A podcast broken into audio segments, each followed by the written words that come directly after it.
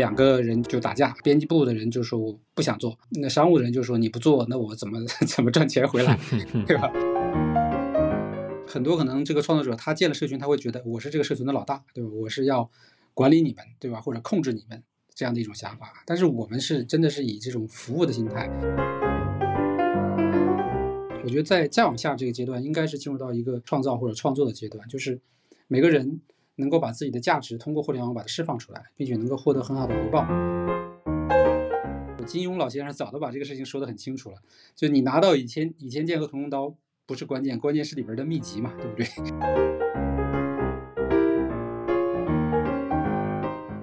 大家好，欢迎来到新闻实验室播客的第二十四期，我是方可成，是一名新闻传播学的研究者。新闻实验室是一档探讨传媒科技等相关话题的播客，推荐你在订阅这档播客的同时，订阅新闻实验室的 newsletter，一方面可以获取每期播客里面提到的文字和链接，另一方面也可以保证一直保持联系，不会走失。订阅 Newsletter 的方法可以在 Show Notes 里面找到。本期播客有三个部分，第一个部分呢是每期我的碎碎念，第二个部分呢我想读一封听众或者说 Newsletter 订阅者的来信。那我为什么想读这封信呢？大家待会儿就知道了。第三个部分呢，也就是这一期的主要的一个部分呢，是我和少数派发起人老麦的对谈。我们聊了聊少数派这样一个专注于数码消费品经验分享的非常优质的内容团队是如何运作的，以及他对于工具、技术、商业模式、社区运营等等方面的看法。好，那我们就进入第一个部分吧。最近啊，我发起的放晴公园这样一个项目，收到一位粉丝的分享。他说呢，他被自己身边有的人称为有圣母情怀，而且他很确定的知道啊，圣母这个称呼并不是对他的好意夸奖，而是一种贬义的戏谑，这让他感觉都有些抑郁了。那得知这位粉丝的遭遇之后呢，有朋友建议说啊。可以尝试夺回那些被污名化的词语的定义的权利，就像有一些人把女权啊，这里权是拳头的拳啊，他们把这个已经变成了一种骄傲的自称一样。那谁说我们不能自豪地说我就是圣母心呢？的确啊，圣母可能意味着一种过分理想主义的，也许是不切实际的善良，但这本身并不是虚伪或者说错误。你大可以嘲讽戏谑，但我呢也可以不接受你的污名。污名化归根到底是一种语言上的暴力，那么对一个词的重新定义就是最直接的抵抗。我很同意这位朋友的建议哈，同时呢，我自己也提供了另一种对抗这样一种抑郁情绪的思路，那就是理解。不论是当记者还是做学者，我自己的工作呢都是去理解这个世界。在这过程当中啊，我也逐渐发现，理解本身其实就是一种抵抗和疗愈的过程。比如说，对所谓圣母的污名和攻击，如果要做一些追溯和研究，就会发现它与《三体》这部科幻小说的流行息息相关。在《三体》当中啊，刘慈欣塑造了一个叫做程心的角色，并且呢，在书中不止一次的直接称呼他拥有圣母的形象。而在《三体》的情节设计当中呢，程心显然是一个极为负面的角色，因为他屡次做出错误的选择。所以呢，网上有文章说程心。被很多读者们恨之入骨，还有人说啊，他是所谓的全人类不可原谅的罪人。那么，如果一个人是《三体》的铁杆粉丝，那么他很有可能也会是那种骂别人圣母心，或者说叫圣母婊的人。问题是啊，《三体》的世界观真的成熟，真的有洞察力吗？刘慈欣对社会的看法值得被奉为圭臬吗？有一个叫做巴别塔词典的博客啊，此前曾经做过两期节目，分析了刘慈欣和《三体》，其中就谈到了刘慈欣的局限性。当然啊，《三体》只是一部文学作品，它和它所传递的世界观能够流行起来，归根到底呢，还是因为这个社会上已经存在着一种认可所谓的黑暗森林理论的倾向。简单来说啊，那就是一种社会达尔文主义的心态。那它呢，还可以置于全世界范围内的极端右翼兴起的背景之下去理解。那么呢，你就会更加清楚那些骂你圣母心的人，他们所处的位置，以及你自己所处的位置。那么呢，你便不会因为他们的嘲讽而感到抑郁了，因为你知道啊，他们的看法其来有自，而你自己的位置呢，同样是其来有自。你大可以忽略他们带刺的嘲讽，坚持自己认同的价值观，自洽的活着。其实啊，世间万物都是其来有自，不是凭空出现，从石头里蹦出来的。对万物的来路理解的越多，我们就能更加淡然的去面对风浪。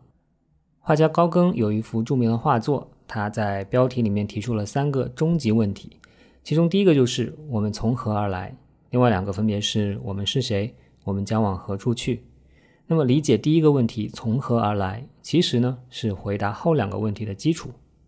我自己在香港中文大学教了三门课，其中两门课的名字里面都带有 development，也就是发展这个词。据说啊，这是因为学生们不喜欢上历史课，所以呢把课名里面的 history 都改成了 development。但是啊，其实我上了课之后就发现，其实大家更多时候并不是不喜欢历史，只是没有意识到历史原来对于我们理解当下有如此大的帮助。在探究历史的过程当中，学生们每每感叹。原来反右是这么回事儿，原来八十年代的官媒是这样的，原来十年前的微博是这样的，原来曾经的娱乐选秀是这样的。理解了我们曾经走过的路，也就有了理解今天的种种现象的有益的视角，也可能更加拥有面对未来的勇气。罗曼·罗兰曾经说：“To understand everything is to hate nothing。”直接翻译过来呢，就是理解一切。就是什么都不仇恨，或者呢，也可以意译为仇恨止步于理解。或许我们也可以说，to understand everything is to fear nothing。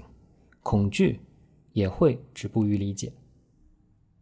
理解就是我和世界之间的那个动词，它给了我很多的力量。当然，这并不是唯一的可能性。也许你和世界之间的动词是感受，是触摸，是想象。或者是其他，欢迎和我分享你自己的经验和体会，以便我进一步的去理解世界和人类。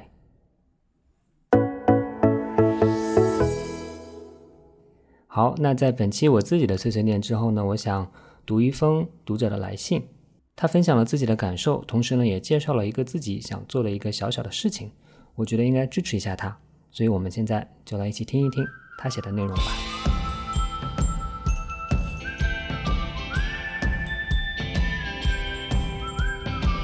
他说：“方可成老师您好，我是新闻实验室的读者。我今天读了您2017年写的旧文，年轻的朋友，我们不要太慌张。您在文章中写道，这样年轻的年纪，生活的主调应该是意气风发、勇往直前呀。我更期待他和我探讨。你瞧，我想做这些，我还能做那些，而不是在人生才刚刚展开的时候就纠结于是放弃。”还是坚持理想这样沉重的话题呀。每次在新闻实验室后台的留言里面看到几段依然带着少年意气的文字，我都会觉得还有这些可爱的人，他们和自己有着相似的理想和追求，还有什么理由不继续做下去呢？那以上两段就是他引用我当时那篇文章的内容啊。那我继续读他的文字。他说：“这激起了我给您写邮件的念头。上周日，我见到了大学时期的朋友。”我们有三年没见，我看他第一感觉是他胖了，他自嘲胖了也秃了。大学时，我们都在大学城的一家独立书店做过志愿者，大家轮班维持书店的日常运营。他是当时志愿者团队的负责人。后来大家相继毕业，去了不同城市。他大学中途休学去北京工作，再又回到书店全职来运营。在我毕业离开以后。那家书店获得投资，从独立书店转型成了商业体里的那种零售书店。我这个朋友两年前离开书店，一方面是当时太穷了，更重要是他觉得做书店没有意思了。离开书店后，他去了互联网行业，常年在外地出差做项目。他说，做书店的时候还有个虚幻的目标，这个没有了以后，自己这两年在迅速的衰老，我的青年期结束了。我这两年最大的挑战。是不相信我还有可能性了。亲眼见到一个非常欣赏的朋友发福，显露出疲态，表达不相信可能了。我有一种很复杂的感受，我说不清楚是什么，不是沮丧，不是遗憾，也不是怜悯。我没有资格评判他人的选择，给出看似很正确的建议，这是他人的生命。他说能感受到我身上的能量，为我这两年的成长而欣喜。我的能量来源于琐碎的事情。我喜欢每天上下班经过的林荫道、家旁边的公园、室友的小猫咪、新种在花盆里的格桑花。我喜欢一日三餐给自己做饭，让自己吃好睡好，情绪和大脑也顾好。我相信人长大之后还是可以发生自己想要的变化。我不仅仅是受原生家庭和学校教育塑造了我，我可以选择做什么，摄入哪些信息，与哪些人交往，生长出新的部分。关于放弃还是坚持理想，我这两年都没有思考过这个问题。准确说，是不以这个问句的形式来思考。我的力量感还有很大一部分是女权主义带给我的，在其他公共领域，因为不了解或者和切身利益没有那么相关而不发声。但是作为女性，在性别议题上，我没有退路，只能去发声、去思考、去行动。当下的不公平太多了，愤怒和失望太多了，没有时间一直失望的。与您分享我想做的事情。我目前是公立学校的非在编老师。在工作的一年半时间里，我亲身感受也观察到教师在工作中巨大的情绪劳动。学校、家长、社会文化层面对教师有超人和圣母般的想象，但却没有给予实际的支持，这让我感到愤怒和想要做点什么。去年七到八月，我采访了有类似感受的七位老师，也调查了国内为教师提供心理支持的项目。去年十一月。我还加入了一位硕士生关于教师心理的研究项目，成为他的研究对象。我有了初步的思路，计划以小组或者团体的方式支持教师 （Teachers for Teachers）。考虑在全职工作状态下，我没有足够的时间投入到这个项目当中，所以我打算在这学期结束的时候辞职，投入到这个项目中，给自己半年到一年的时间，看看能做成什么样。这期间没有收入，我也能接受。用过去攒来的钱支撑一段时间，如果时机和我的能力还没有准备好，那我再找新的工作。我从新闻实验室的播客里了解到，新闻报道可以申请基金。如果我的项目也可以申请到一笔基金就好了，那将不仅是金钱的支持，还是心理上的巨大鼓励。如果您对我的项目思路有任何反馈或者资源分享，请一定告诉我。您在 Ask Me for Everything 那期节目里面分享到。如果您的学生告诉您他想做一些不一样的事情，您会非常支持他，并请他分享进展给您，问他有没有什么事情是您可以提供帮助的。这段分享让我非常感动。我在大学和硕士的求学中，并没有受到过老师这样的鼓励。当我在硕士阶段做教育公益方面的尝试，反而被导师批评不务正业，耽误写论文。新的一年有一个目标，希望优化自己的媒体食谱。我准备去看看您之前媒体食谱这一个系列的文章。我从去年开始有订阅 newsletter 的习惯，减少了从微信公号上获取信息。我目前住在深圳，前阵子发现深圳图书馆资源还挺丰富的，区里有图书馆，街道和社区也有小的图书室，馆际互借挺方便的。我还探索出了读者下单图书、图书馆付费快递上门的服务。我发现公众号推文的篇幅。只能做到分析现象、提出观点。如果想探求到更深层的系统或社会结构，还是需要阅读书籍。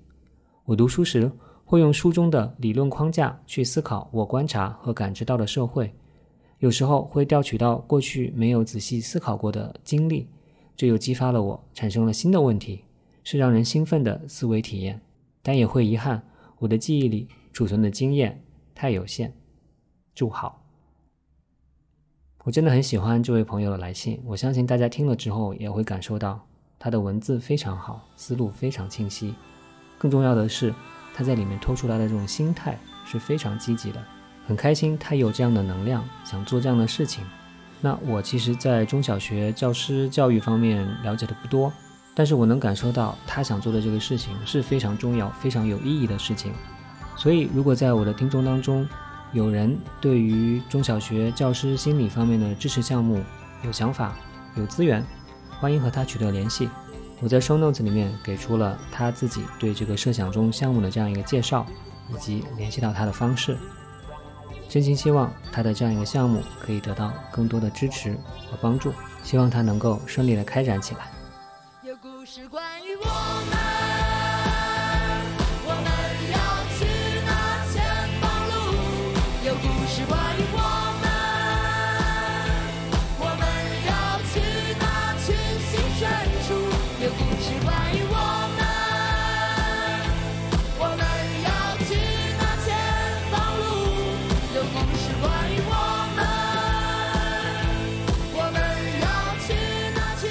好了，那接下来就进入本期播客的第三个部分，那就是我对少数派发起人老麦的访谈。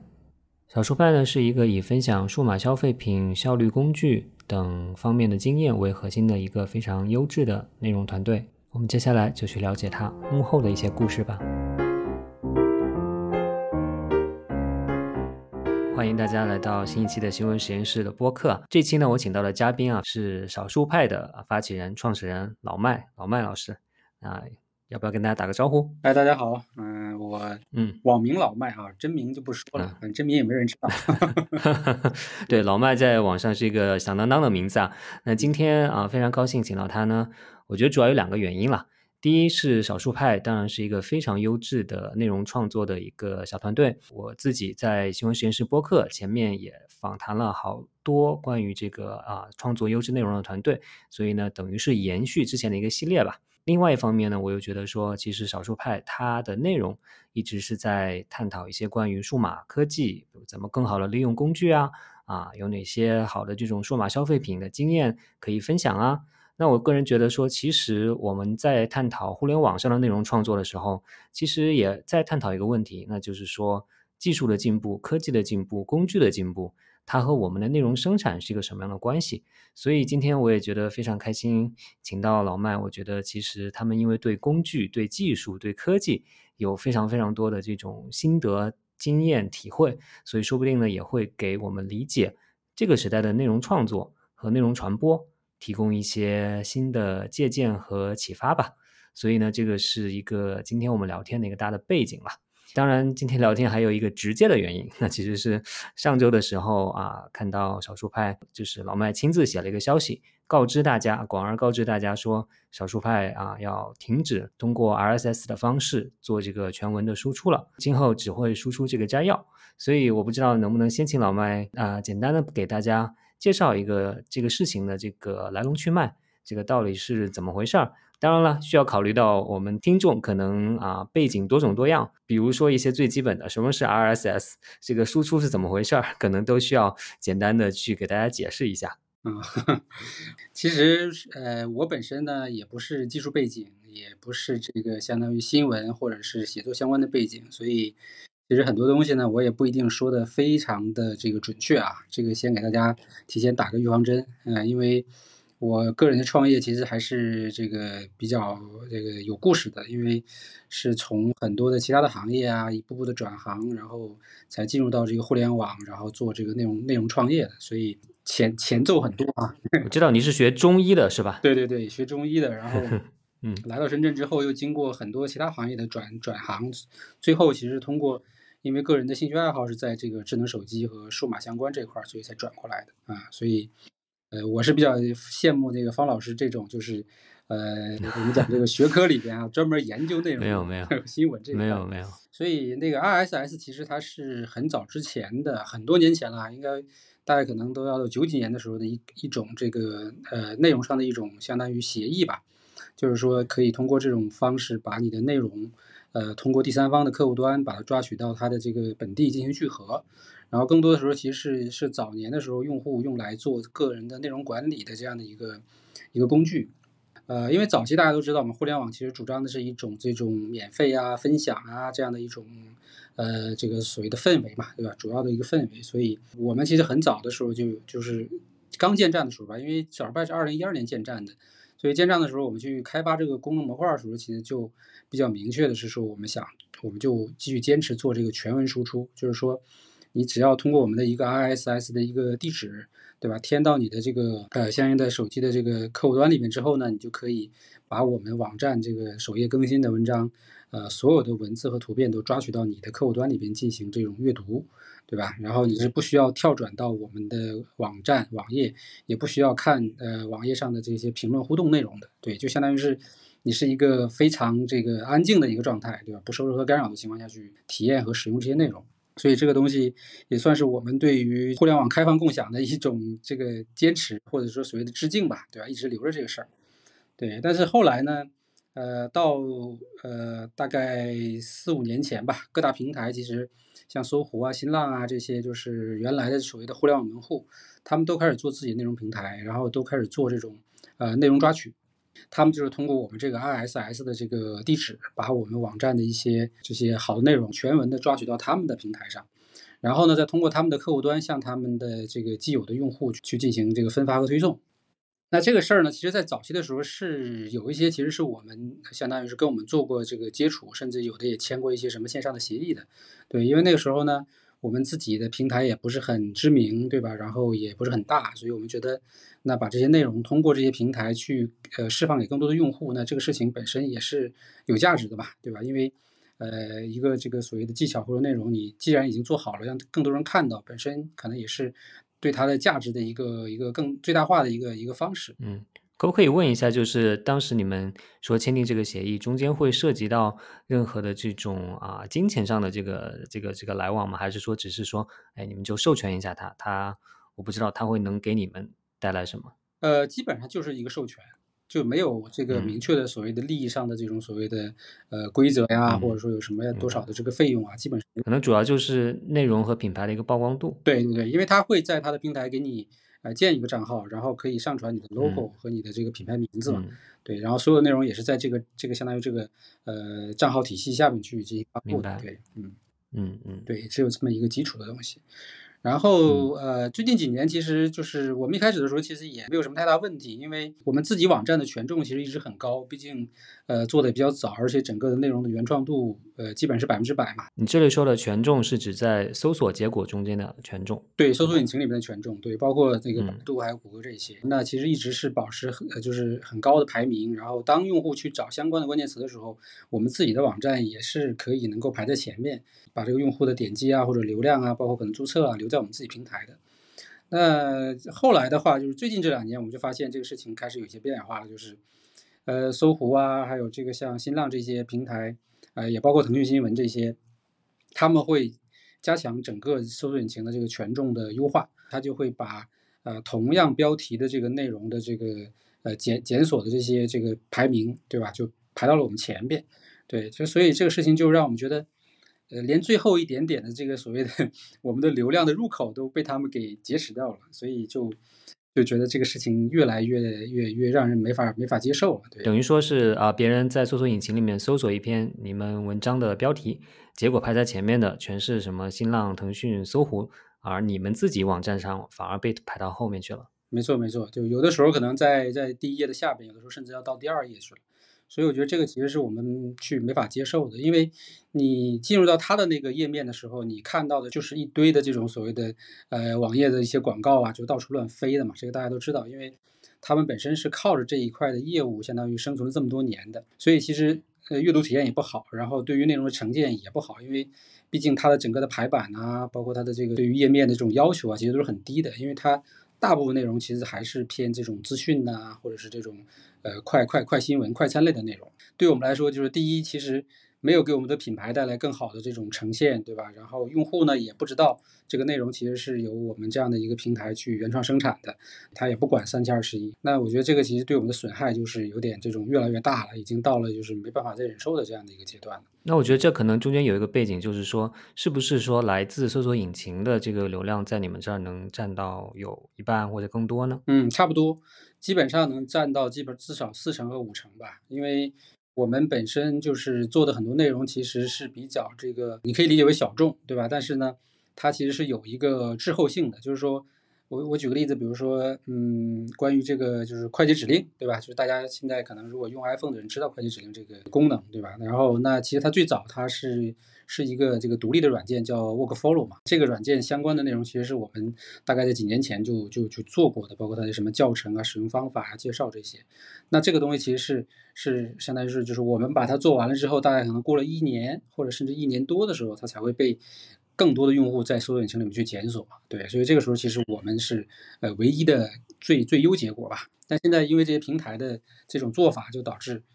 他们又继续劫持了我们这些这个这个这个用户的呃页面还有流量，对吧？而且它提供的内容也是比较零散的，因为我们自己的平台会做这种关联嘛，就是比如说你搜到这个文章进来之后，你再往下看的时候，下边还有很多跟这个相关的内容的推荐，对吧？你可以持续的把这件事情把它把它了解的更清楚。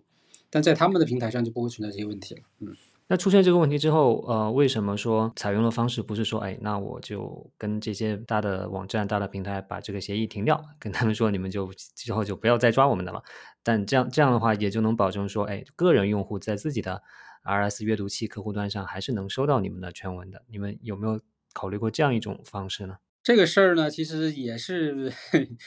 有一个，就是就是相当于一个事件吧，就是当时其实。呃，有一些平台呢，我们其实是可以去后台，比如说，呃，选择去关闭，对吧？有一些平台呢，就是后台我们已经找不到了，就是类似于当年他们是专门做这种聚合的，比如说类似于叫扎克呀这类这一类的国内的这种聚合平台，它其实前台它做的还可以，但后台其实它没有怎么去。呃，花精力去维护，对吧？可能也就是一个非常基础的功能，甚至于你进去之后，你看到的可能就是一个类似于没未未完成的这种网站后台一样的感觉。然后那种入口我们也找不到了，也不想说因此再去找他们的人呐，去问呐，或者去这个沟通。然后其中有有一些平台更搞笑的是，我们这个相当于联系他们说要求取消，就取消这个抓取，或者说就停掉这个协议的时候呢，他们给我们发来了一个大概有几十个这个条目的这种所谓的叫。就类似于一个申请的一个表格，里边要我们填大量的这种什么就是无关的信息，什么你的网站属性啊，什么你的内容属性，就一大堆。我我当时还把这个这个东西发到微博上去吐槽了，对我说这个就简直就是一种就近乎于流氓的行为嘛，对吧？就是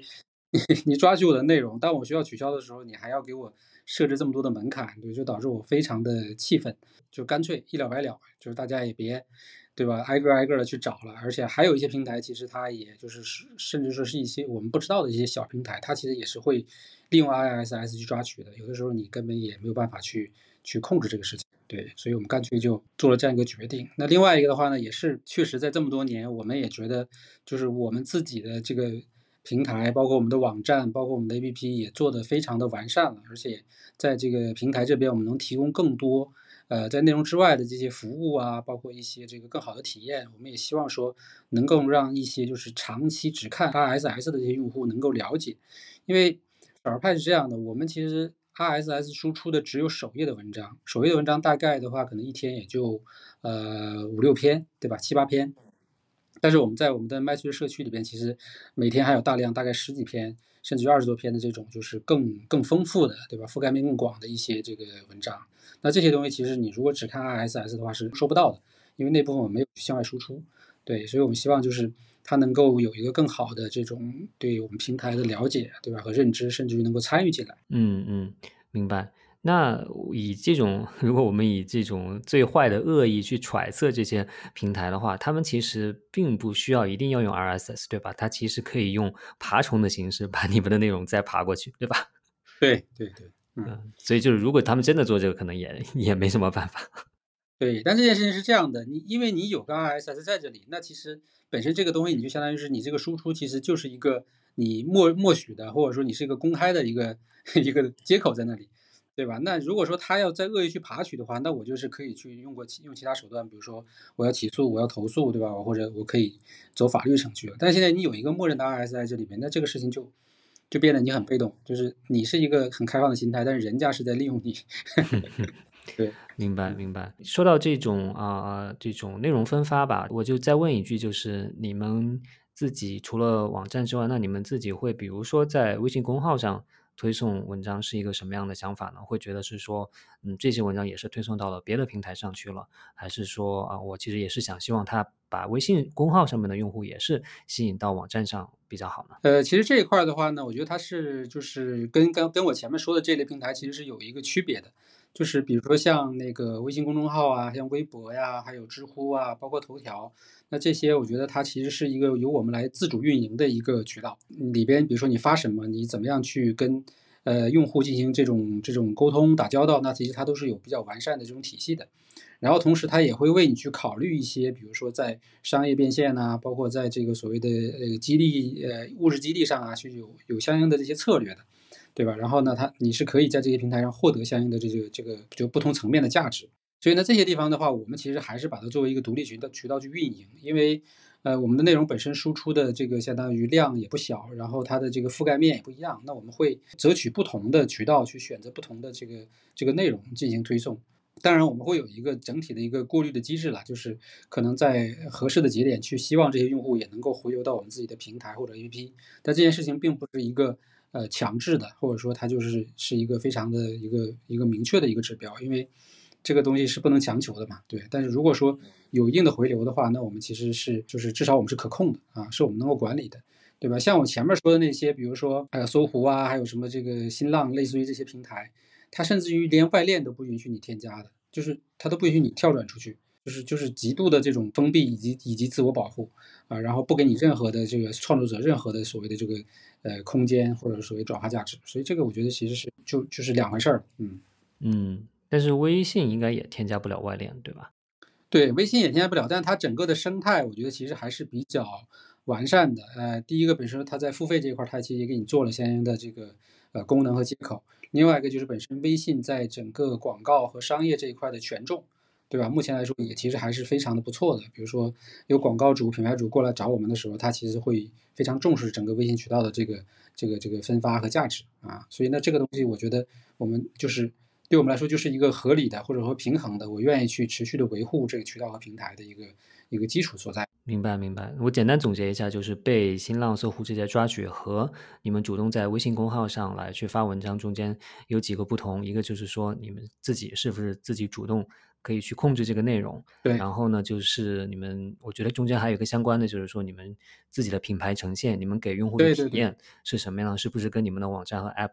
这个啊更加一致一些？对。啊，然后还有一个很重要的就是说，你们能不能通过这样的渠道来。获取一些商业上的价值，对，那实际上被新浪、搜狐抓取了之后，别人点进去看那些广告的广告费，全部就只是给了新浪、搜狐而已，跟你们是没有关系的。没错，没错，没错，对的。我我我对这个这个这个故事很感兴趣，是因为啊，它让我想到了说传统媒体和互联网平台之间的这种这种纠葛吧，也是过去十几年、二十年之间的这种纠葛。所以，我我在这就简单的也简单的回顾一下，说传统媒体和这些。也是最早，其实也是像新浪、搜狐啊、网易、腾讯这些，其实最早叫门户网站了，对吧？对，他们之间的这个关系，其实最早啊，这些传统媒体对自己的文章能够刊登在这些门户网站上，还是觉得蛮兴奋的。因为比如说，你是一份地区性的报纸，你只在广州发行，但是呢，通过你在新浪啊发了，把而且把它放在你的首页。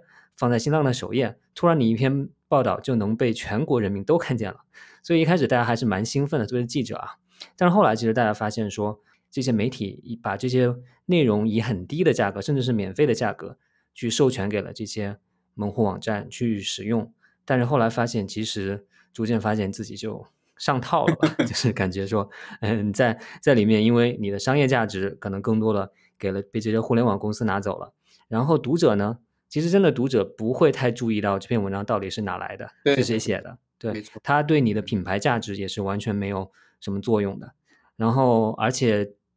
大家读者的这种阅读习惯完全改变之后，你会发现媒体曾经是一个比较赚钱的行业，因为它既既承载内容，另外一方面它又是渠道本身，所以呢，它就可以吸引很多的广告商。但是后来发现，哎，媒体还在生产内容，但是渠道已经完全被门户网站以及被之后的。社交媒体平台拿走了，对，所以就商业上、品牌上 都成了这个对这个输家，所以这个也是一个啊，从我研究新闻，包括之前做新闻角度来说，这是一个很悲伤的故事了，是，确实是，嗯，所以我我不知道你自己在啊，因为少数派二零一二年开始已经十年了，那啊，你你自己一开始到现在，你你对这些互联网的大公司、大平台的这种。态度啊，有没有一些改变了？整个这十年，甚至包括之前这段时间。呃，我其实怎么说呢？就是，嗯，我个人的这个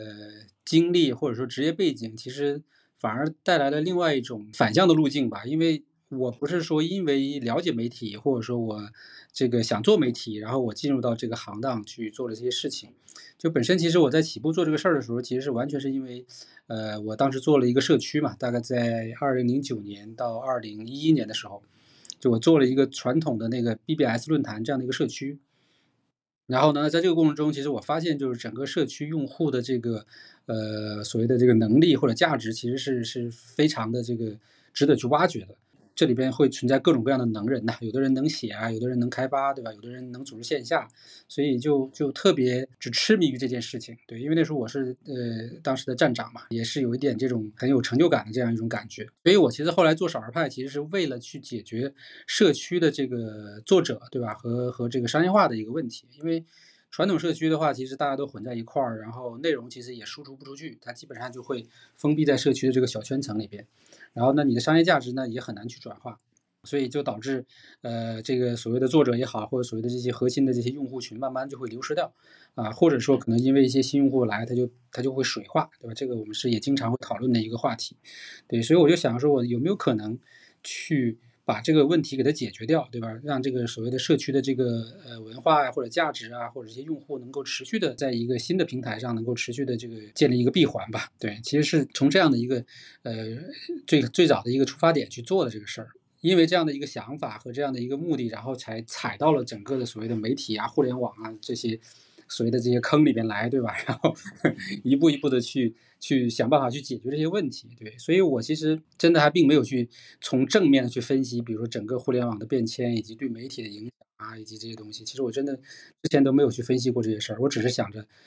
我最核心的那个，怎么能让这些作者，让我的这些用户，他们自己这个积累的这些经验价值，能够变成好的内容分发出去？同时，我要把这个内容的呃价值返还给他们。其实一直在围绕这个事儿去做。那你总结下来，你觉得有什么样的方式是比较好的？真的能够让这些啊社区里面这些能人的价值，真的是被更多人看见，被更多人认可，同时也给他们带来带来回报呢？因为我们是一二年建的站，然后我们大概在一三年开始，其实就已经转向这种。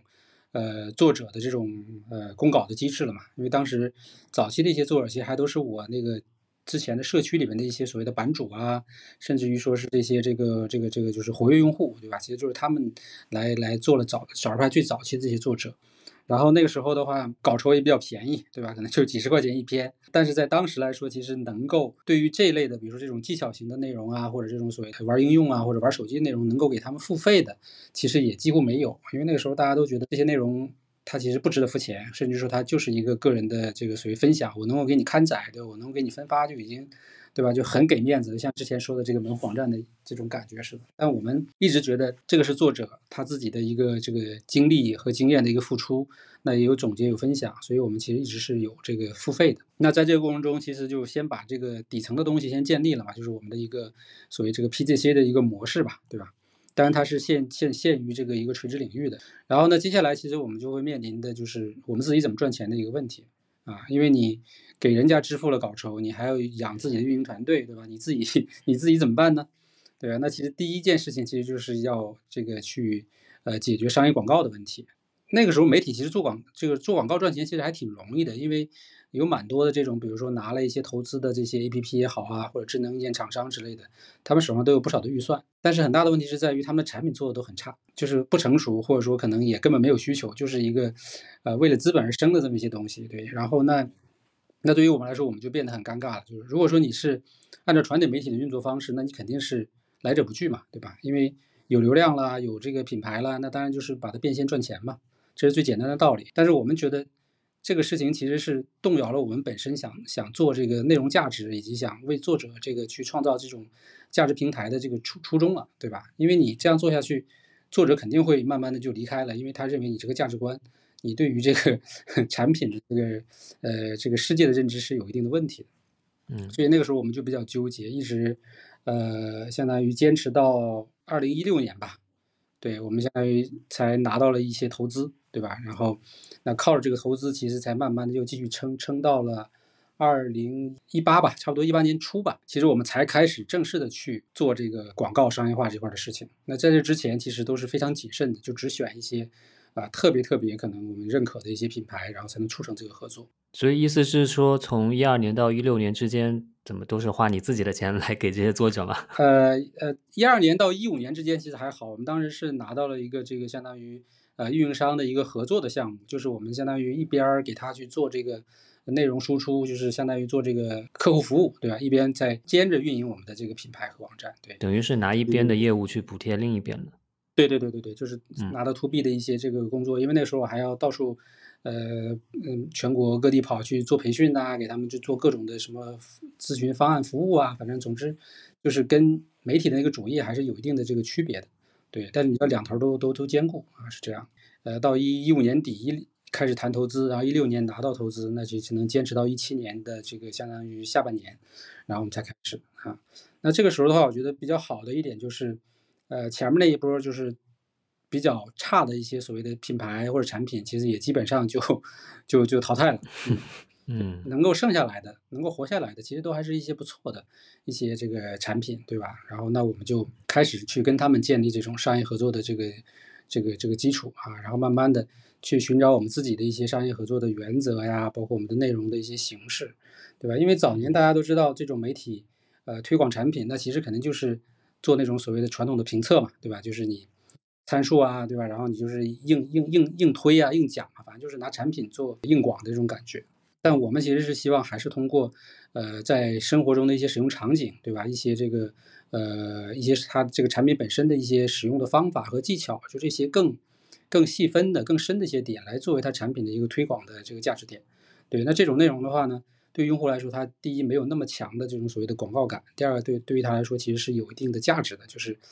他也可以把这个东西作为他的一个呃备选的一个这个这个解决方案呐，或者说他可以在这个事情上，哎找到一个解决他问题的一个一个一个方式，所以就在这个过程中就慢慢找到了我们去做商业广告的这样的一个自己的一些标准和原则，那包括像。呃，也是在一九年吧，就是我们承接的商业广告，我们都会去做这个广告的标识的标注，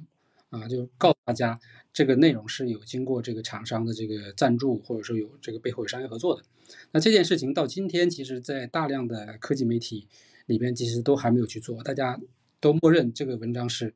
对吧？混在一块儿，然后用户也看不出来，对吧？然后反正我这广告钱也收了。你们标注具体是怎么标注在哪？开头、结尾，或者是一个图上，还是怎么样的？对，会标注在我们 banner 上，就是广告图上啊，首页的那个广告图上。对，嗯嗯嗯，对你别说科技媒体了，就是算是现在一些严肃的机构媒体，他们可能 也也很多也没有做到这一点。对我记得，其实这个事情怎么说呢？就是。媒体越有钱，能吸引到的广告商越多，然后媒体腰杆越硬的时候，它是越能标注这个广告的“广告”两个字的。对，当你钱越来越少，愿意投广告的人越来越少，实际上你就越不会标注这个。那实际上我自己在，我是一零年到一三年在南方周末做过记者，当时啊，内部就发现一个现象啊，就是说发现哎，之前可能会被标就会明确标注成广告的一些软文的文章。啊，在那个时候开始呢，就变成了说报头上没有写广告两个字，而写的是 AD。那那 AD 当然你懂的人可能会知道啊，那是 advertisement 是广告的意思。但是对于大部分的读者来说，他也并不知道是什么，所以就好像有一点哎，良心上又觉得说，哎，我还是标注了。但是另一方面 又又为了满足广告商的需求而。在一定程度上是欺骗了这个这个受众啊，其实是，所以我就是想用这个例子说，你们你们你们能做到这一点，真的是真的是是是非常非常棒的一件事情。而且在在那个时间点吧，我觉得在我们其实那个时候也不算说特别就是呃知名，对吧？或者特别有这个这个这个呃媒体的话语权的时候，其实我们还是在坚持做这件事情，然后。中间反正也是经历不少这种困难吧，还有一些这个特别的一些案例吧。但是我觉得走过来之后，其实你会发现这个还是对的，因为你做到了这个呃对用户和这个客户之间的一个平衡。对，包括在内容上，我们还是坚持我们原来的那套整个的生产逻辑，对吧？第一是要我们自己做产品实测，另外一个就是我们的内容是不接受这种啊非事实的这种所谓的修改或者说这种这种呃调整。对，然后。同时，在内容的选题上，我们也尽量去做各种的这种场景化的，包括是这种植入式的、科普式的这种模式，对吧？然后，呃，不去做那种比如说，呃，甲乙双方的这种硬硬硬的对比，然后说甲好，说说说说说乙不好这种类似的这种常见的类型，我们基本都是不接的。对，嗯嗯，明白。你刚才说有有一些困难案例什么之类的，是主要指的是这种广告主这边的不接受、不认同你们的这个做法吗？呃，这里边其实还还还挺有意思的。其实我前两天也刚写了一篇关于这个这个事情的回顾嘛。其实其实这里面有两个最呃最典型的一个这个故事吧。我觉得第一个其实就是呃大概在二零一七年的时候，呃我们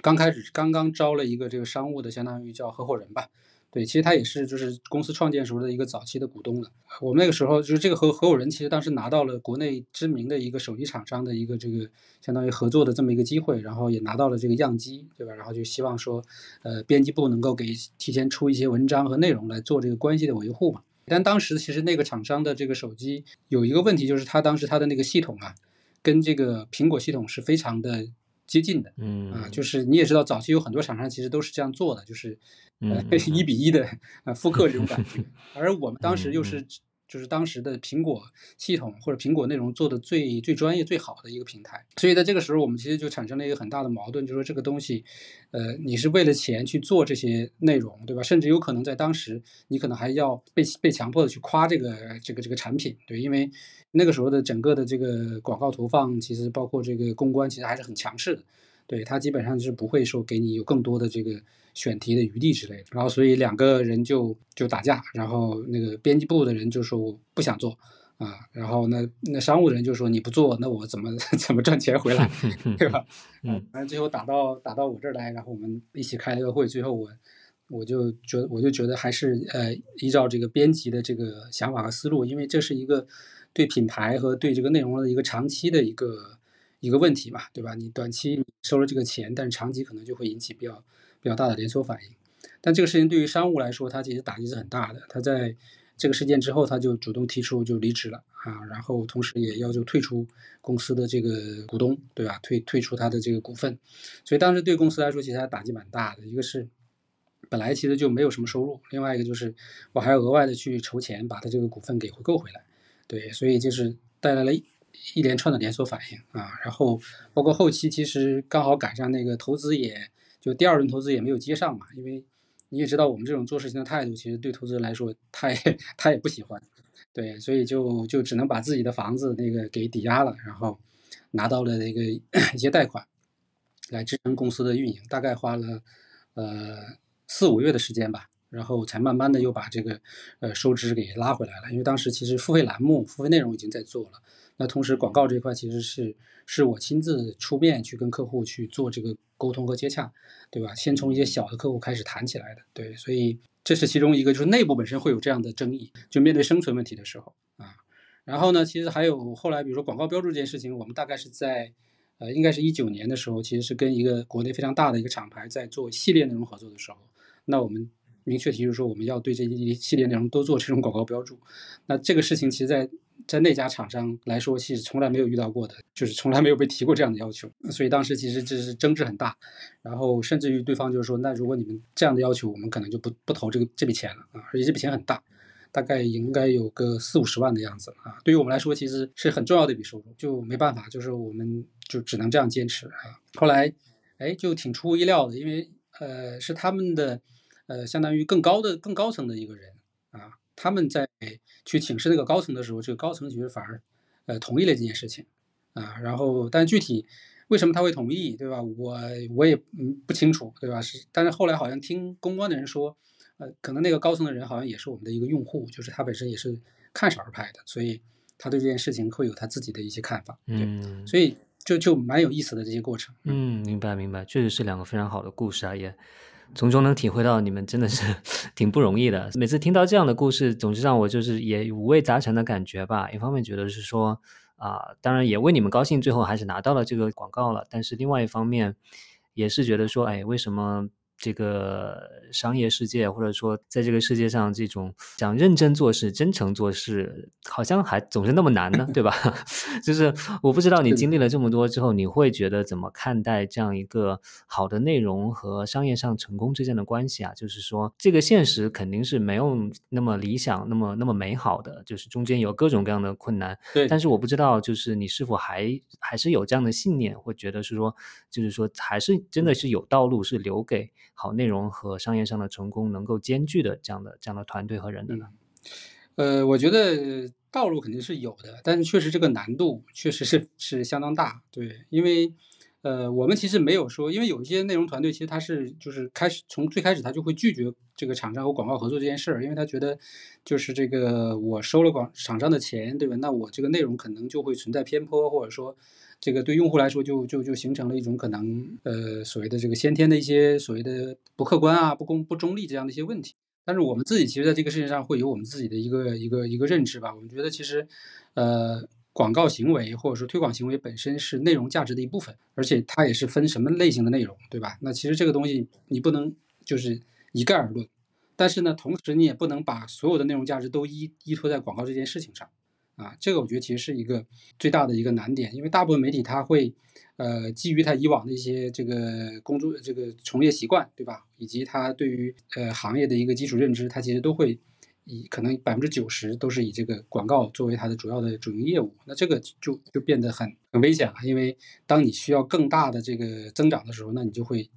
对吧？饥不择食，什么样的广告你可能都要去接，那它其实就反开始反噬你的品牌以及你的内容了。那广告这件事情，在少数派今天的整个的营收的结构里边，也就占到百分之五十这样的一个一个规模。所以，那另外我们还有其他的这个内容价值的一个一个输出和释放，比比如说我们的付费内容，大概也能占到百分之二十五啊这个样的一个规模了。对，包括我们就是呃把一些作者的内容变成教程，对吧？包括做成我们的会员付费的这种精选深度内容，对吧？那这些其实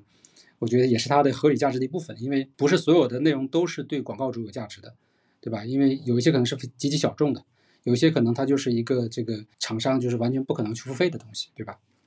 那我们把这部分内容也把它转化出来。那另外我们还有现在可能百分之二十五是我们的新的这个电商和这个叫这个品牌定制这一块的业务。那它其实也是基于内容的这个这个生产和传播带来的这样的一个一个一个业务模块，也带来的这样的一个收入啊。因为所有的。这个产品的所谓的这个传播呀、故事啊，对吧？以及它的体验呢，还是在我们整个流内容生产的这个流程里边的。所以我觉得，呃，就是你要想把这个事情做好，那你一定要对不同内容进行它的这个所谓的价值细分，对吧？然后呢，针对不同内容去匹配它不同的这个商业模式。那这个事情确实是对于这个团队来说，就就就要求比较高，因为你你相当于要同时操操持好几个。这个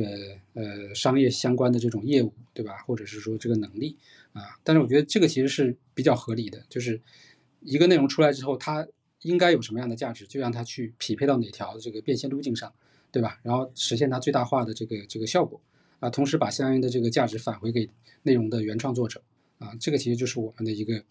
最底层的一个解法。道理很简单，但是做的过程中。你要面对很多行业的一些就所谓的这个固有的规则呀，你要去，对吧？去做一些可能更多的这种所谓创新呐，以及渠道的突破，对，就就这个问题就太多太多了啊！你都要一步一步的来。嗯，明白。你这个很感谢你这个透露了你们的这个呃收入的大概的结构哈，就是我不知道你你觉得这是你们现在比较满意的结构吗？还是说你希望它之后还会发生一些变化？嗯啊，我这么问是因为那比如之前我博客里面采访另外一个。团队叫正面连接啊，他的发起人曾明说，他觉得是说可能会依赖于内容付费，会是一个唯一用他的话说叫唯一性感的商业模式。然后呢，另外一个就是说这几年其实纽约时报的经营上做得非常好，但他的一个主要经验呢，就是要让这个大家付费订阅的收入去超过广告的收入。所以我不知道你你你是自己是怎么看少数派之后的这样一个啊商业模式的发展的呢？对这个事情，我们当然也是。希望是往这个方向去做的，对，但这个事情呢，就你又急不来啊，你又强求不来，对，因为这个事儿就是还是跟内容的领域和属性有关的。我举个例子，比如说，呃，比如说可能像《纽约时报》这种，他做的，包括可能像财经这种，他做的都是一些呃时政啊、社会啊，对吧？就是它是一个就是通用性的内容，就是大众可能呃任何一个人，对吧？任何一个人关注一些可能这个时时政社会的人，他可能都可以去。呃，有有有必要去付费订阅这个事情，对，而且他们其实有天然的流量的这个，我们讲这个热点流量的资源，对吧？比如说，当一个社会事件来了之后，他做了一个非常深入的报道，那用户为了看这个东西，他会主动付费，所以呢，这个其实我觉得其实是奠定了它整个的这个付费的规模和基础的。但我们呢，一直坚持做的还是基于这个科技产品啊，基于这个方法论呐，对吧？这个呃，甚至于是效率工具啊，这个垂直领域的这些内容，那这个东西。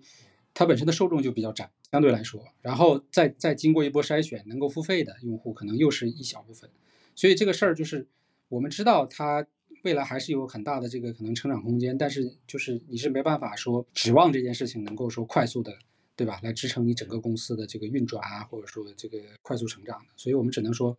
呃，在合理的时间点去合理的去做这个这个内容的维度。比如说我们今年新做的会员，那其实，在会员里边我们就增加了大部分的关于这种生活呀。对吧？生活经验呐，包括一些这种我们健康啊相关的一些，呃，甚至于医疗相关这些属于基础的这种这种科普知识这一类的东西，就是那它的受众可能就比原来的那个纯效率的部分，就包包括我们早期做的这个招牌的这个 Power 加的这个官方栏目，那它比那个要更更广，对吧？受众更大，但是其实对我们的呃要求也更高了，对吧？你的整个作者的储备啊、专业度啊，对吧？包括整个编辑能力都要不断的跟着去提升，你才能够。达到一个最好的效果。是是是，我觉得往这些方面去拓展是是很好的这个思路了。就是不光是用具体某一个效率工具，那更是更广泛意义上的怎么拥有一个更有效率、更美好的生活，对吧？这让我想到说，之前可能别人是吐槽你们说你们是直男的小红书，但我个人觉得现在看来这可能是一个夸奖，对吧？要做成一个 直男的小红书，那你这个前景是非常大的呀，对吧？嗯，对呀，对。你刚才最早就提到了，是说其实你是运营做呃从这个运营这个社群开始的，然后呢才啊因为想把社群里面这些好的内容，包括这些有才能的人挖掘出来，然后才做了后面的一系列的事情。那现在啊整个少数派的运营当中，你们的社群是怎么去做的呢？我们其实呃就是为了解决整个那个社区的那个水化的问题嘛，因为呃社区水化本身其实就是因为你把这个。呃，有经验的人，能分享的人，跟这些普通的用户，对吧？甚至于说可能有点这种劣质的用户都放在一块儿，对，所以就会导致，对吧？这些有经验的、能分享的人会会没法接受，就是这样的一个社区氛围，对。而且你你你社区，你为了商业化，你必须要去不断的增加你的用户量嘛，对吧？那你就会涌入大量的这种，对吧？我们讲这种这种低质用户，或者说这种这种，呃，会影响到这个原创团队的一些用户，所以。包括可能今天像知乎这样的一个大平台，它遇到的也是这样的问题，对吧？其他的可能 B 站慢慢也会遇到这样的问题。所以呢，这个事情上的话，我们就希望说能够把这个问题把它分开，对吧？把它隔离开解决。那这个事情也可能注定我们没有那么快做大了，因为 这个就是少数派这个名字就已经把它相当于圈在这儿了嘛，对。所以我们其实一直都是分开的，把作者呢是放在一个呃独立的社群里边，然后我们在网站这一端呢，就是写作权限一直是要申请审核的。就一直都没有开放过啊，然后呢，呃，你写完的文章发到你个人的这个相当于主页里面，我们后台会看见，然后我们会去每天审核，审核完之后，我们会再推到这个 Matrix 我们的这个社区精选里边，再有一波这个属于叫基础的这个用户的评价呀，或者说这种点赞的这么一个筛选的过程啊，然后我们再会针对比较高质量的有这种比如说更多互动的这些文章，再去做进一步的这个校对，比如说。呃，比如这个文章属于某个领域的编辑，那他会继续跟进这个内容，有哪些东西是需要补足的，对吧？有哪些这个，比如说什么这个写作上的一些基础基本的问题是需要改进的，对吧？再进行这种一对一的调整，然后才最终推送到首页。所以整个的这个这个运作流程，其实还一直保持这种最传统的这种筛选和这个工作的机制啊。作者的话，其实我们一开始就是在微信群里边，那现在其实我们是把它放到那个飞书群里边，对，因为它有更好的这个团队协作的这样的一个概念。啊，然后其实我们接下来是计划做自己的社群模块，因为现在整个的 A P P 的这个底层能力都已经做得很好了，所以可能开始尝试这个用话题群的方式，把这个作者还有我们的一些这个会员用户都都都都聚集到我们自己的社群里边。对，所以它也是有一个分阶段的这样的一个一个发展的一个过程啊，但是它的前提还是要有一个呃隔离这样的一个基础在的。嗯。明白，一个隔离，一个是一个比较强的编辑的这样一个对判断选择，对人工的一个介入和这种管理。嗯，你刚才不好意思，我没听清，就是说你用说准备用一个什么群的方式把大家啊啊纳入进来？呃呃，话题，因为我们今年的这个会员，我们会员其实在会员的这个上线第二个月吧，我们也是为了说能够。更好的去听会员对于我们的一些建议啊，这些这么一个一个需求，我们就开放了一个飞书的一个话题群，就是它其实是以发帖这样的一种形式来进行交流的，而不是说像那个微信里的那种这种聊天聊天记录的这种这种界面，就是你需要发一个帖子啊，你有什么需求或者解决什么问题，然后大家在下面评论这种模式，对，话题群，我们觉得这种模式其实是是非常好的一种方式，因为。呃，你你会有明确的目的性，然后下边也会有很多的这种优质的解答，对。然后这个群本来是为了这个收集大家的意见，结果现在变成了一个互助的这样的一个话题群，而且整个互助的质量，呃，其实非常高的，甚至于都能变成一个就是我们这个会员里面的一个固定栏目了。本周在会员话题群里边产生哪些话题，然后有得到了什么样的解答，对吧？那它就是反向开始在反向输出了，所以我们觉得，那这个形式可能是我们社群想要的那个最终的一个形态。当然，它可能还是有很多其他的功能来继续去叠加的，但是这个可能是一个基础了。嗯。明白，听上去很有意思啊！我就我也很想进进这个群去看一看你们是怎么 怎么怎么做的。因为怎么说呢，就是你自己是做社群出身，可能觉得这些啊，就是对你来说是是比较娴熟或者比较很有经验的事情。但是大部分做内容的人，他还是做内容出身。对做内容的人和团队来说，其实。运营社群一直是一件非常非常难的事情，像我自己其实选择了就是说不不运营，就是因为真的是太难了。你组一些微信群那后面就水啦，或者就是没有人发言啦，或者就是无关啦，或者几个人发言啦，就真的是很难做的一件事情。所以我不知道你对真的是做内容出身的人想要去来运营社群有一些什么样的建议吗？呃，建议的话，我觉得其实就是还首先还是要有一个针对性嘛，你邀请进来的人。对吧？以及他们在这里的目的，大家其实要相对来说是比较清晰和明确的。我觉得这一点是非常重要的。不然的话，其实人再多也没有意义。就大家是一个就是这种你说你的，我说我的这样的一种状态，然后会增加更多的维护成本，以及增加更多的冲突，对吧？这个事情我觉得其实要首先想清楚。那你建立一个社群，那你的目的是什么？对吧？你的这个其整个的，比如说这波人在一起要做一个什么事情，这个东西我觉得是要先想清楚的。其实有点像现在可能比较流行的那个那个道的那个基础的一个概念吧，对我觉得这个是这个其实是任何一件事情都都要有的，嗯，然后再考虑你用什么样的形式，对吧？因为呃，我觉得其实这种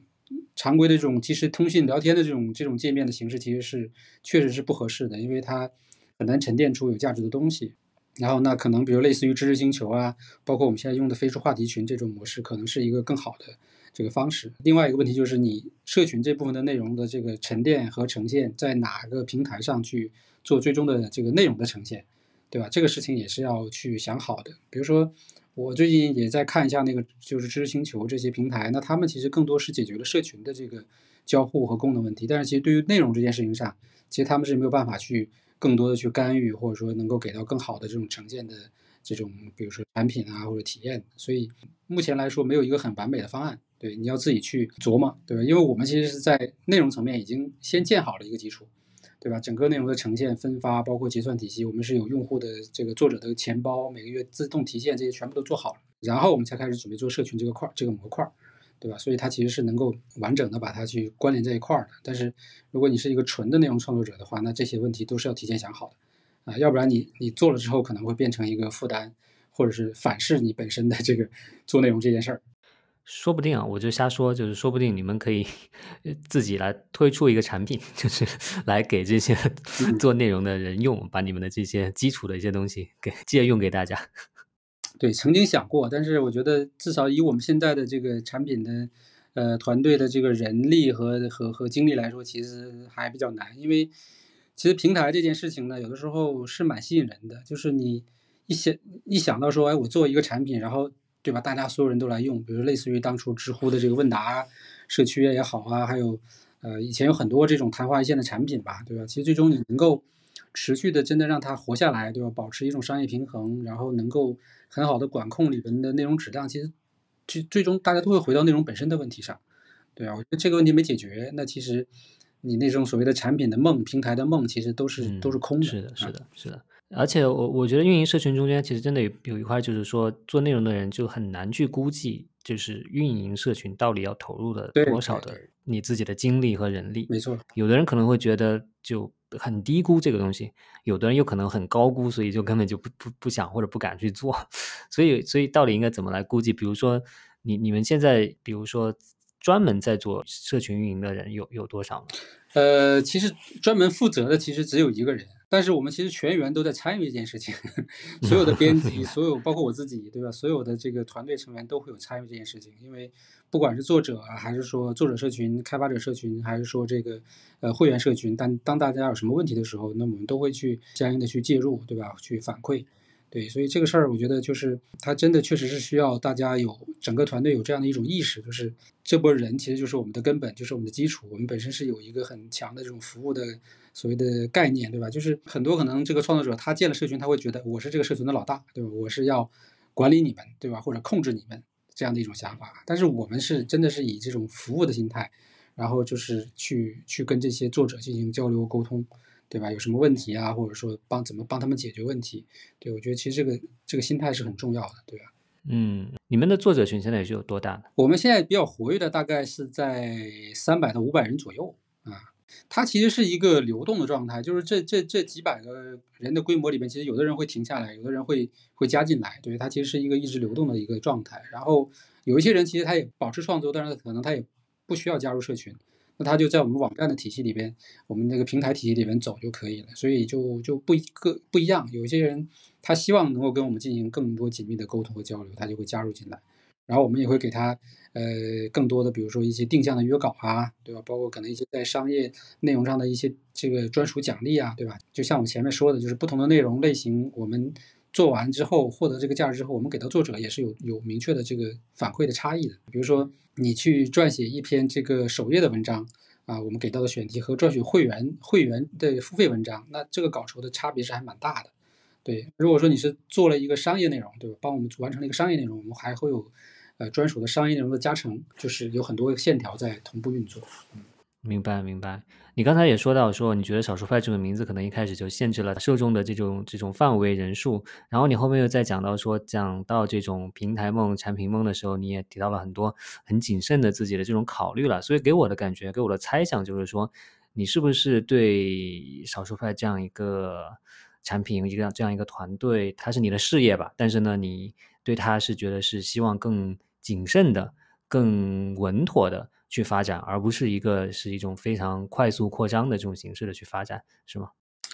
对，主主要问题是好像也快速不了啊，就是 你这种 相当于你整个做这件事情的最原始的那个想法，以及你整个的这个这个运转的过程，似乎没有什么什么地方能够让你快的。但是我现在是觉得，就是嗯，可能是因为时间足够长，或者说整个的这个时代会在变化，所以我觉得可能我们。呃，如果说你从这个三五年这个维度来看，那它可能是是慢的，或者说它可能也就是这个样子，对吧？但是如果说你可能放到十年或者二十年的维度来看，那其实可能就是还是有一些机会的。呃，我最近是呃就是在在想，就是我们这些年呃在互联网这块的经历哈，因为我不是一个，我还是前面说那个，就是我是一个从实践中去慢慢总结和解决问题的人，而不是一个从这个很高的一个这个视野去。往下看来分析事情的，所以我现在回看，我是觉得就是整个互联网从最早的时候属于那种就是免费分享，羊毛出在猪身上这种所谓的就是，呃，用户还是一种肉鸡的这种年代，然后发展发展到中间就是开始用户来付费，但是呢，其实是有相应的服务来提供给你了，比如说我们整个的这个线下的业务啊，打车呀、外卖这些东西，对吧？那其实互联网在中间提供提高了很高的这个效率以及这个服务的体验。对，我觉得这个阶段也差不多过了。那我觉得再再往下这个阶段，应该是进入到一个所谓的就是创造的阶段，对吧？创造或者创作的阶段，就是每个人能够把自己的价值通过互联网把它释放出来，并且能够获得很好的回报啊，然后能够形成各种大大小小的不同的个体或者是公司，对吧？这样的一种一种形态。所以我觉得少儿派可能在这样的一个阶段，其实它的价值可能会有更快的，对吧？或者更大的这样的一个释放空间。虽然我们的内容付费内容没有那么快的增长，但是比如说我们在做这个品牌定制啊，我们的这些产品这一块，那我们是可以有这种所谓的爆发性的机会的。比如说我们呃春节前定制的一款键盘，那现在基本上对吧，全网的口碑啊，还有这个这个销量啊，其实都还是相当不错的。那这一类的东西我们其实可以去多做，先不要把这个所谓的爆发性增长这件事情，这个压力给到内容这件事儿，而是把把这个东西放到另外一个商业的这个这个循环里面去做。对吧？但是内容是这个东西的基础和是它的这个所谓的呃关键点。嗯，对我我我觉得蛮可贵的。那特别是说，可能可能十年前，其实整个互联网圈，特别在中国是很浮躁的。我觉得有很多啊，希望着这种一夜之间啊暴富或者是扩张飞速扩张的这种这种心态非常的普遍吧。所以我倒觉得说，其实现在十年之后再回过头头来看，其实反倒是慢一点的，其实是更稳，活得更久，活得更长了。我们我们聊了很多啊，就是最后呢，我其实想想想回到少数派的这个这个老本行啊，就是这个关于这种啊工具啊技术方面的这个这个讨论了。那啊，其实呃我的问题其实也很简单，其实就是啊新闻实验室的听众读者里面，其实有很多都本身也不是理工科背景的，然后呢本身也。对技术产品方面也都没有太多的了解、认识和研究。那但是呢，大家可能比较多的一个啊角色，可能更多的是喜欢去啊做一些内容创作。那你觉得对于这样一些啊对技术没有什么研究的内容创作者，你会建议他们，比如说使用什么样的硬件或者软件的这种工具，以及是说怎么样来去看待这种工具的角色吗？你会劝说他们说，你们应该多研究研究工具吗？呃，其实我觉得，呃。最近也也有一些很有趣的言论嘛，在网上说我们的，就是说说我们是这个用屠龙刀切菜，就是很多这个作者的分享，其实是有点那种就是这个杀鸡杀杀鸡用了宰牛刀的感觉。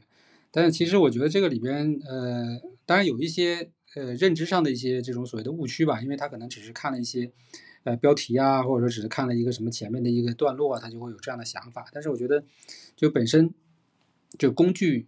确实能够很好的去提高效率，或者说解决问题，但是它确实也不是解决这件事情的根本，对吧？那根本的话，其实还是你自己这个脑子里的思维啊，对吧？你的这个这个想法，以及你这件事情上的这个足够多的这种这种投入和坚持，对吧？这件事儿，我觉得其实是是一个根本的道理。那我们我们说最近 春节没事儿的时候看那个《倚天屠龙记》嘛，那个道理很简单嘛，就是金庸老先生早都把这个事情说得很清楚了，就你拿到倚天倚天剑和屠龙刀。不是关键，关键是里边的秘籍嘛，对不对？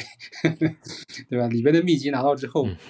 你还要去能够看得懂，然后能够去把它坚持练出来，那才能才能所谓的最终这个一统天下，或者是这个统一江湖。所以这个事情就是道理是摆在这里的，就是不同的人，对吧？对不对工具的用法，或者说这种用的这个程度，对吧？解决问题的这个结果都是不一样的，谁也没办法保证说你今天买了这个工具，你用了这个工具，你就能够。对吧？立刻这个战斗力就是百分之百的暴增，这个其实是不存在的。对，所以这件事儿，我觉得大家不不需要在这个事情上去过于的纠结，对吧？你可以一步一步来，对吧？一一个是基于你现有的工具，对吧？你先可能把创作这件事情把它坚持下来，对吧？找到你自己的这个呃喜欢或者热爱的一些领域，对吧？把它深耕下来啊。如果说它能够产生了一些，比如说呃比较好的这种效益回报，你再去投入它也不迟，对吧？就像这个这个事情，其实在视频领域也很多嘛。很多人就说啊，我现在准备做视频了，那我是不是要先买一个很好的相机，对吧？什么补光灯设备，什么甚至搭个影棚之类的。那最后发现内容是是空的，我做不出来内容，对吧？这一切都是没有用的。呃，我个人我是觉得，就是我其实就是还是用那个麦克嘛，就是呃 M1 的那个 Air，我觉得其实从如果说从写作工具来讲的话，其实这个产这个产品就已经足够了。嗯，一个是呃整个系统比较省心，对吧？另外一个呃也比较优雅干净，对吧？另外一个就是它的续航也确实是足够的强，对吧？你可以带在身上，反正随时想写的时候就写，一写写几个小时，它写它的电也是足够用的。对我觉得这个其实就从硬件层面来讲，如果说有条件的话，可以就呃去去换一换一个这个 MacBook Air，对。然后软件其实有蛮多了，然后我觉得呃一开始的时候其实不需要。先去研究那么多什么 Markdown 啊这些什么写作方法之类的，你甚至就可以用它自带的那个备忘录，对吧？先去啊把写作这件事情给它做起来，对吧？就可以。嗯嗯，是是是，呃，对，就是其实大家真的就是说，在做的过程中间，就逐渐发现自己有什么需求，然后再根据自己自己的这个需求去寻找合适的工具去解决。没错没错没错，因为我我其实自己我觉得我整个创业做少儿派这些事儿，我就是这样过来的。那么，首先你心里有个愿景，这个东西肯定是需要的，对吧？因为没有愿景，你就没有动力，你也没有这个坚持的这个所谓的这个精神在嘛，对吧？那有一个愿景，然后，那至于这个过程中你要怎么样去解决每一个问题，那就是只能说在实践的过程中，对吧？一点点去去去思考琢磨，然后通过一些方法去尝试，对吧？一点点去把它解决掉啊。然后过了这个坎之后呢，你会发现，哎，我又上了一个新的台阶，那其实就就是一个最最好的状态了。啊，其实每件事情都是这样的一个过程，不要开始就有很很这种宏宏大的规划啊，和这个 这个这个可能一些不切实际的这种所谓的这个想法，这这些其实我觉得是是很很很不好的。嗯嗯嗯，是是是，其实听了你的回答，我想大家其实至少我自己也更好的就理解了这个少数派这样一个听上去小众，但是其实是真的是是一步一步很踏实的走过来的这个产品是怎么怎么做起来，怎么做到现在的吧？我觉得你你可能对待工具的态度和真的对待自己的这个事业态度都是一脉相承的。对对对，就是 整个的，比如说内容啊，还有整个的网站的气质啊，包括整个团队，其实很多东西都是。从我们最开始做社区的时候，那那那种氛围就相当于贯穿下来的。对我现在其实感觉我自己还是一个站长的感觉，对吧？然后只不过因为现在少数派的这个结构也是这样的，现在我们大概将近三十个团队成员，呃，可能除了一些技术部门的，或者说这种就是商务部门的这些特别部门的，那所有跟内容相关的人都是从社区的作者，呃，从少数派的作者转转化过来的，啊，就是就是。他们可能在成为少数派成员之前，都已经在少数派写了两年、三年，甚至可能从上大学时候就开始写。然后有很多是毕业了，就是